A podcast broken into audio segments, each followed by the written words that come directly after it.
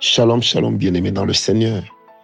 Que Dieu vous bénisse. Très heureux d'être avec vous ce matin, fidèle à mon poste pour euh, cette méditation et ce court moment de prière et de déclaration. Je bénis le Seigneur qui nous accorde la faveur d'être à lui. Je bénis le Seigneur qui nous accorde la faveur de pouvoir le servir. Je bénis le Seigneur qui nous accorde la grâce d'être ses serviteurs. Que Dieu soit béni également pour le souffle de vie qu'il ne cesse de renouveler en chacun de nous et pour lequel nous n'en aurons aucune facture, mais nous sommes des heureuses victimes de sa faveur. Soyez bénis au nom de Jésus-Christ. Bienvenue dans cette tranche de bénédiction matinale avec le serviteur de Dieu, l'esclave volontaire de Jésus-Christ, Francis Ngawala. Que la grâce du Seigneur vous soit partagée d'où que vous nous suiviez que la faveur de Dieu vous soit accordée là où vous êtes. Que l'Éternel se souvienne de vos familles, que l'Éternel se souvienne de vous particulièrement, et que l'Éternel puisse faire de vous un havre de bénédiction et de paix. Vous êtes bénis d'être avec Dieu, et je prie ce matin que le Seigneur fasse de vous des héros, que l'Éternel vous accorde une grâce exceptionnelle et extraordinaire Demeurez tous bénis et demeurez tous sous la divine faveur, demeurez tous sous la grâce exceptionnelle. Alors, bien-aimés, j'aimerais lire avec vous cette portion de la parole de Dieu.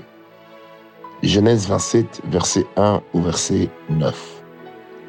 Isaac devenait vieux et ses yeux s'étaient affaiblis, au point qu'il ne voyait plus. Alors il appela Esaü son fils aîné et lui dit, Mon fils. Il lui répondit, Me voici. Isaac dit, Voici donc je suis vieux. Je ne connais pas le jour de ma mort. Maintenant donc, je te prie, prends tes armes, ton casque et ton arc. Va dans les champs et chasse-moi du gibier. Fais-moi un mets comme j'aime, et apporte-le-moi à manger afin que mon âme te bénisse avant que je meure. Rebecca écouta ce qu'Isaac disait à Esaü, son fils. Et Esaü s'en alla dans les champs pour chasser du gibier et pour le rapporter. Puis Rebecca dit à Jacob son fils, Voici, j'ai entendu ton père qui parlait ainsi à Esaü ton frère. Apporte-moi du gibier et fais-moi un mets que je mangerai. Et je te bénirai devant l'Éternel avant ma mort. Maintenant, mon fils, écoute ma voix à l'égard de ce que je te commande. Va prendre, va me prendre au troupeau deux bons chevreaux. J'en ferai pour ton père un mets comme il aime. J'en ferai pour ton père un mets comme il aime. J'en ferai pour ton père un mets comme il aime. La plupart d'entre nous, bons ou mauvais, lecteurs de la Bible, connaissons cette euh, parole, connaissons cette histoire. Isaac est vieux, il a besoin de bénir son fils. Il demande à son fils, pour ce faire, d'aller lui prendre du gibier. Il insiste pour dire, lorsque j'aurai mangé, alors que tu, tu l'auras fait comme je l'aime, tu l'auras cuisiné comme je l'aime, lorsque je l'aurai mangé, je te bénirai. Commençons d'abord par là. Certainement, puisque la suite de l'histoire nous dit qu'ils avaient des chevreaux qui avaient certainement le même goût. Deuxièmement, c'est la femme qui est censée préparer pour son mari et non le fils, puisque là nous parlons de monsieur Esaü qui est marié à deux femmes. Ça veut dire que lui-même est sous autorité, lui-même est nourri chez lui parce que ses femmes préparent certainement pour lui lui pourvoit du gibier, mais ce sont les femmes qui préparent. Le père est marié, sa femme est vivante, elle prépare encore, elle a de la vigueur. Mais pourquoi donc le père demande à ce que le fils puisse le faire? Bien aimé, j'aimerais dire à une personne, il existe de ces bénédictions, certes qui viennent par la grâce, mais que nous devons apprendre également à provoquer par nos actes.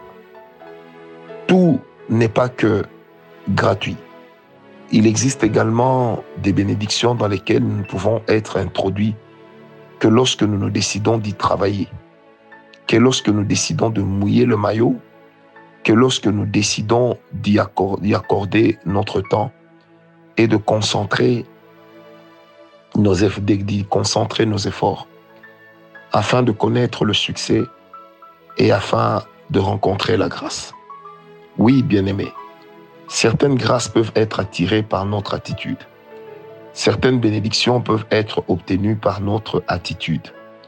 Certaines choses nous mettent à l'abri J'aimerais d'abord, dans cette première partie de ces écritures, du chapitre 27, nous faire comprendre que, bien aimé, il ne suffit pas de croiser ses bras, de dire oui, le Seigneur a parlé, il accomplira.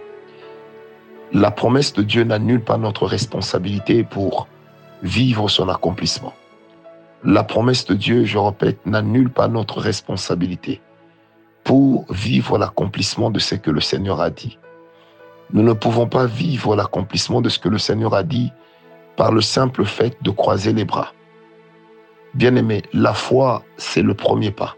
Mais il n'y a pas que la foi pour vivre l'accomplissement des promesses de Dieu. Généralement, les promesses de Dieu nous sont adressées, mais il nous revient de jouer notre pleine partition afin de manifester pleinement ce que le Seigneur nous a dit. Bien-aimé, lorsque nous ne faisons pas ce que nous devons faire, nous ne vivrons pas ce que le Seigneur nous a dit. L'accomplissement de certaines promesses demande le courage. L'accomplissement de certaines promesses demande de l'audace. L'accomplissement de certaines promesses demande que nous puissions bouger notre pied d'application. Bien aimé, l'histoire du monde est en train de changer et en train d'être chamboulée. Et l'Église semble être la seule institution au monde qui croise les bras et qui observe au moment où dans toutes les loges sataniques, au moment où dans tous les couloirs, les gens sont en train de se remuer. Et l'Église a tendance à dire que nous, nous sommes en train de vivre les temps apocalyptiques. Nous attendons calmement en observant. Mais posons-nous la question, combien se retrouvent être séduits? Combien de personnes, même autour de nous, ne se retrouvent-elles pas dans les couloirs de cette ombre que le diable est en train d'agiter ça et là? Combien d'entre nous ne se retrouvent pas agités, même dans leur vie sentimentale, émotionnelle, dans leur vie privée, ne se retrouvent-ils pas être agités comme des roseaux dans le désert? Bien-aimés, nous avons des actes à poser et la première responsabilité consiste à savoir ce que chacun de nous doit faire. Je vais vivre ce que Dieu veut me donner, je vais recevoir la bénédiction, je vais recevoir cette grâce qui vient du Seigneur, mais quelle est la partition que je dois jouer? Quel est l'instrument dont je dois faire entendre la voix pour que je puisse être capable d'être là où le Seigneur m'attend et d'être là où le Seigneur me veut? Et en dehors de tout ce que j'ai cité, bien aimé, n'oubliez jamais la consécration, la vie de prière et la sanctification. La sanctification, elle est une, elle est commune pour tous et elle consiste à vivre loin de péché et à s'en abstenir. La consécration, elle est privée, elle est personnelle. Et c'est là que le Seigneur agit avec chacun de nous comme il l'entend. C'est là que le Seigneur Dieu nous impose des interdits. Et mes interdits ne sont pas forcément les interdits de l'autre. Les interdits de l'autre ne sont pas forcément les miens. Mais dans ma manière de les vivre, dans ma manière de les accomplir, je dois savoir que les interdits que le Seigneur m'impose me préparent à la gloire qu'il doit manifester. Parce que bien aimé, on ne peut pas connaître une gloire sans interdit. Sinon, il y aura un couac. La responsabilité qui nous échoue nous oblige à savoir ce que le Seigneur attend de nous et à pouvoir jouer notre partition. Autrement dit, à pouvoir jouer pleinement notre rôle, garantir notre fonction. Et cela nous permettra d'être des heureuses victimes de ce que le Seigneur est en train de faire et surtout de ce que la grâce de Dieu est en train de vouloir accomplir au milieu de nous. Demeurons tous bénis, bien-aimés. Alors dans la suite de l'histoire, Ésaü se lance dans la quête de ce gibier, dans la chasse de ce gibier.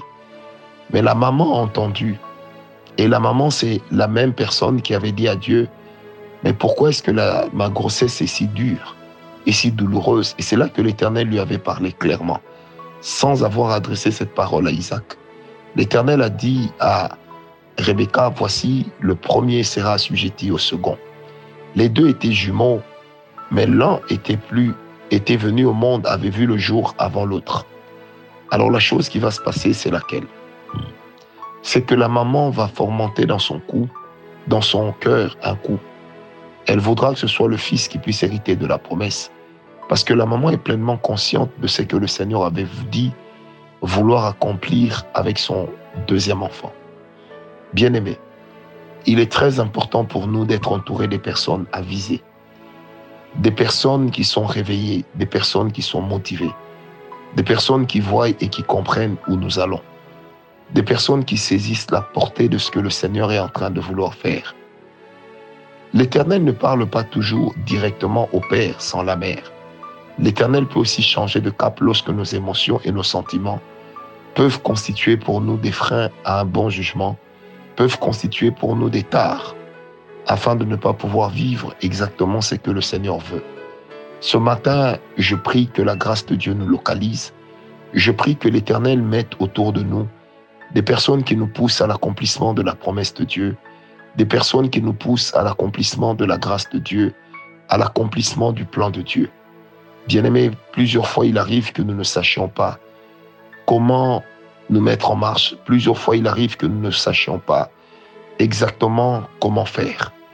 Mais bien-aimés, au-delà de tout, je prie qu'il y ait autour de nous des personnes que Dieu mettra pour nous aiguiller, des personnes que l'Éternel placera à côté de nous pour nous permettre de retrouver le nord, même en plein milieu du désert.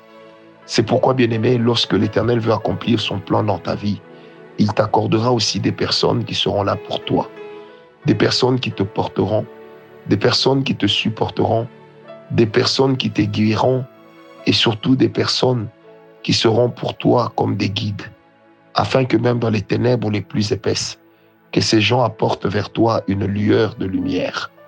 Je prie ce matin que la grâce de Dieu puisse nous localiser, que la puissance du Seigneur puisse marcher avec chacun de nous et que l'Éternel nous accorde une grâce exceptionnelle.